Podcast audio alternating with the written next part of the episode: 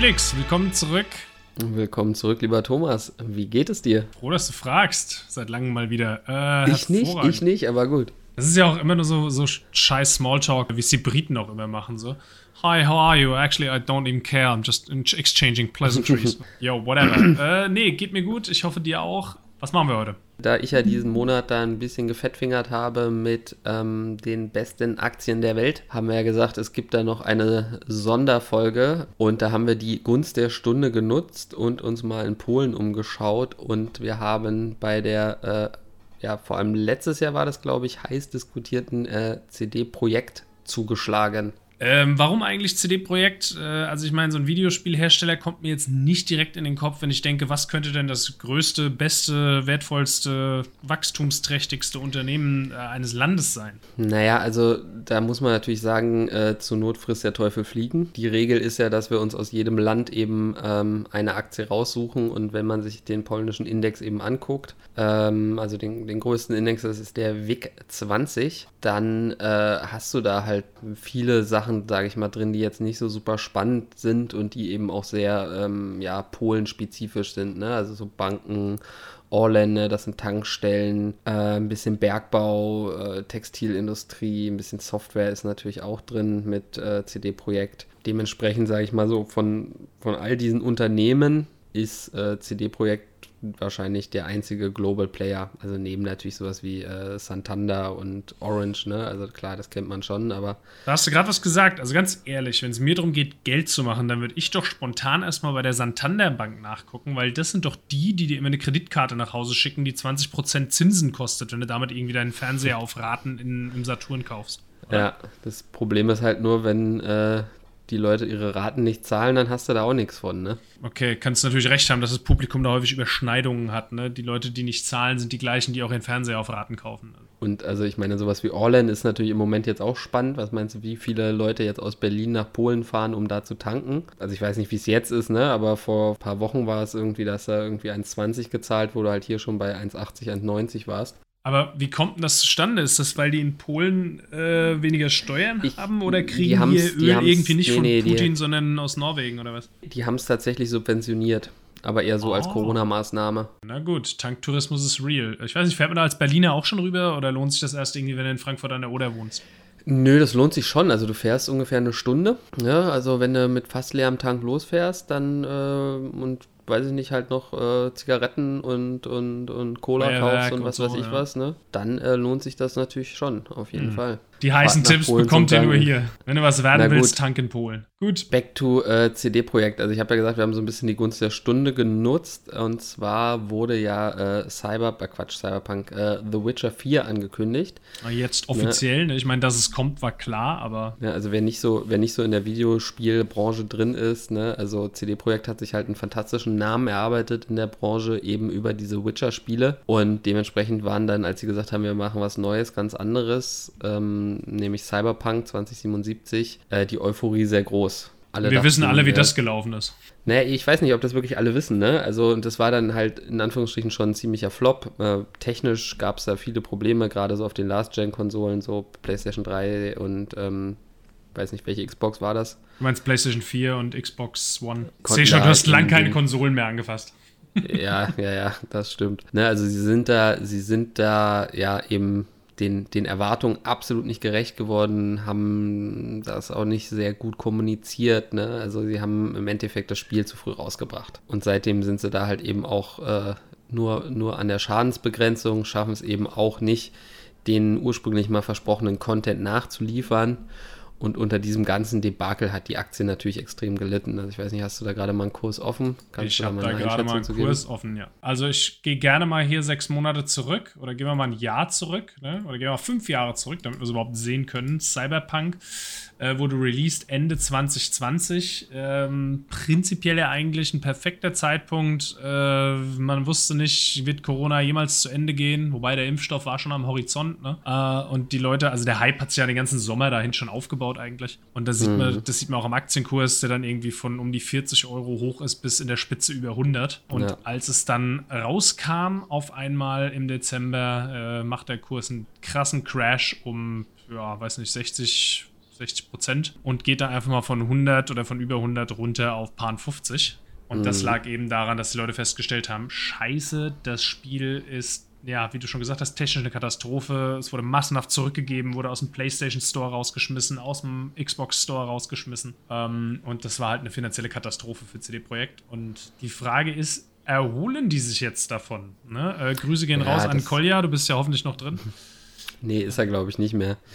Ich glaube, bei hier seinen 11-Bit-Studios ist er noch drin, ne? was auch ja, so ein okay. kleiner polnischer Entwickler ist. Ja, da kamen dann noch ein paar andere Sachen dazu. Ne? Also, ähm, ich glaube, Sexual Harassment war nicht so das Thema, aber äh, so, ja, das Verhalten der Führungskräfte war teilweise halt doch auch ein bisschen äh, äh kritisch ähm, irgendwer musste dann da eben auch seinen Hut nehmen, weil er dann da eben im, im Crunch dann doch ein bisschen zu sehr die Leute geknechtet hat. Äh, jetzt vor kurzem haben auch ein paar andere kreative Köpfe die Firma äh, verlassen, die eben auch mitverantwortlich waren für, für den Erfolg von Witcher 3.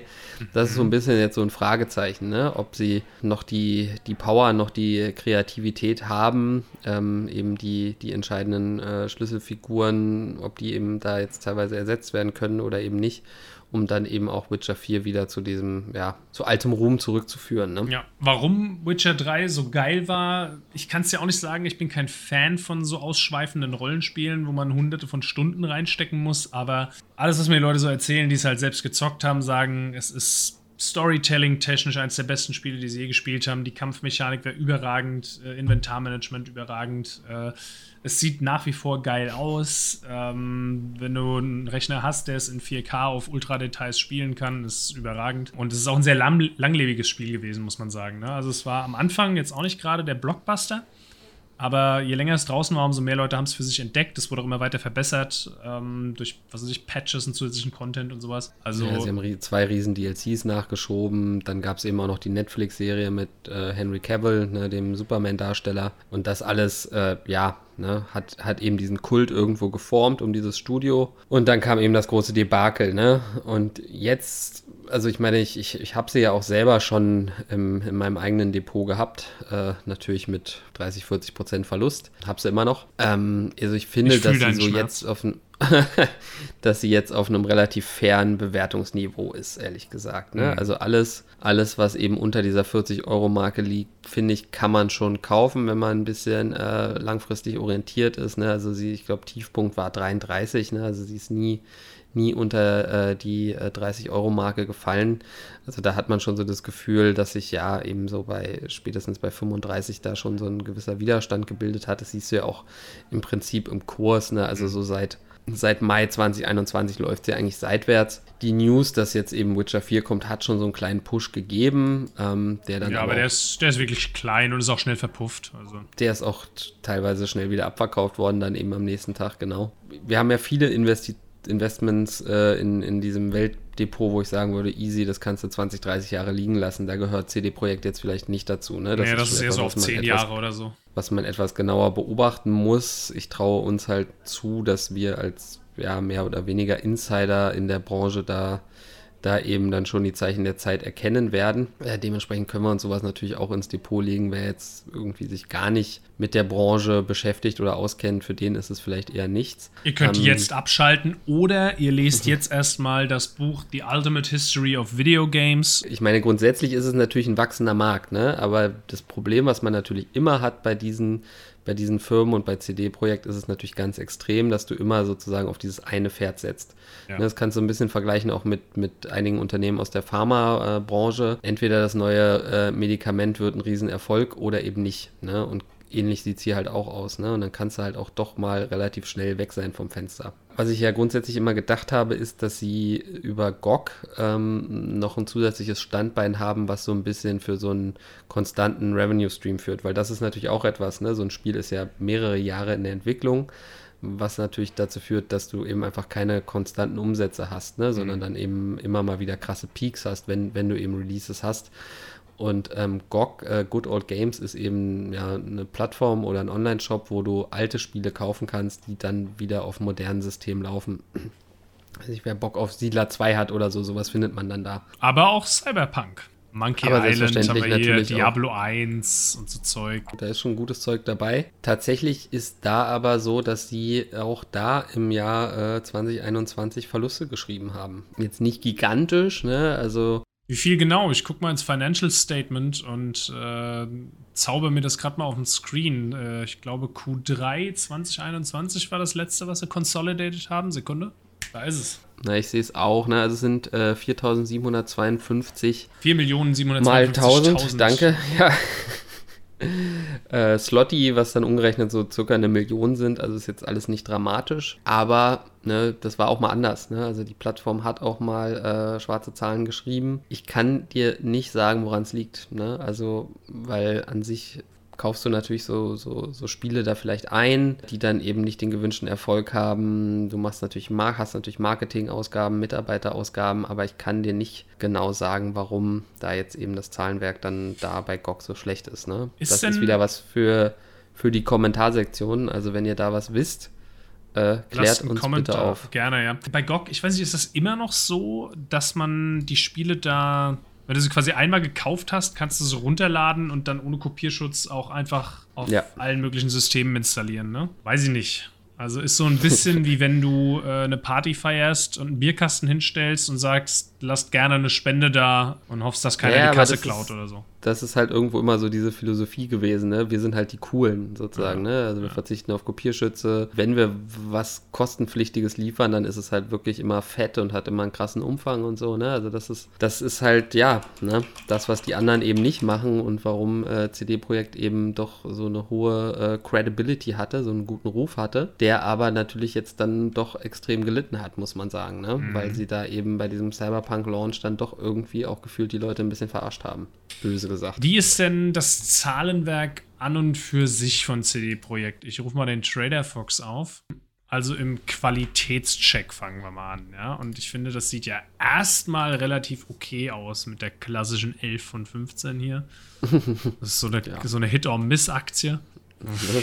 Das, das letzte Jahr hat halt wenig Performance gebracht. Die äh, Vola ist relativ hoch, aber gut, ne, das, das ist jetzt äh, wenig überraschend. Grundsätzlich haben die natürlich gutes Geld verdient und verdienen auch immer noch Geld. Ne? Also so ist es ja nicht, dass die jetzt äh, nur, noch, nur noch Verluste schreiben würden. Ne? Diese GOG-Plattform schreibt Verluste, aber CD-Projekt selber schreibt äh, nach wie vor schwarze Zahlen. Das äh, Bankruptcy Risk, äh, also der Altman Z-Score, ist schon mal, steht schon mal auf Safe. Das finde ich schon mal gut, weil das ist sowas, wo ich mir da bei so einem Unternehmen nämlich erstmal Sorgen machen würde, ist, was passiert, wenn die noch ein Spiel verkacken. Ja, ich meine, wenn du es dir so anguckst, ne, oben die Umsatz- und Gewinnentwicklung jährlich äh, war 2020 natürlich ein Bombenjahr, ne? Also wenn man es so sieht. Das trifft auch ganz gut, was du gesagt hast, dass eben dieses Witcher jetzt nicht so von vornherein so ein Riesenerfolg war, ne? Sondern dass das hat sich dann echt so Jahr für Jahr äh, weiter immer gut verkauft. Da das kam, kam ja 2000, so, so 2015 oder 16 schon, dass das rauskam. Ich würde jetzt sagen 15 hier laut den, ja. laut den Zahlen.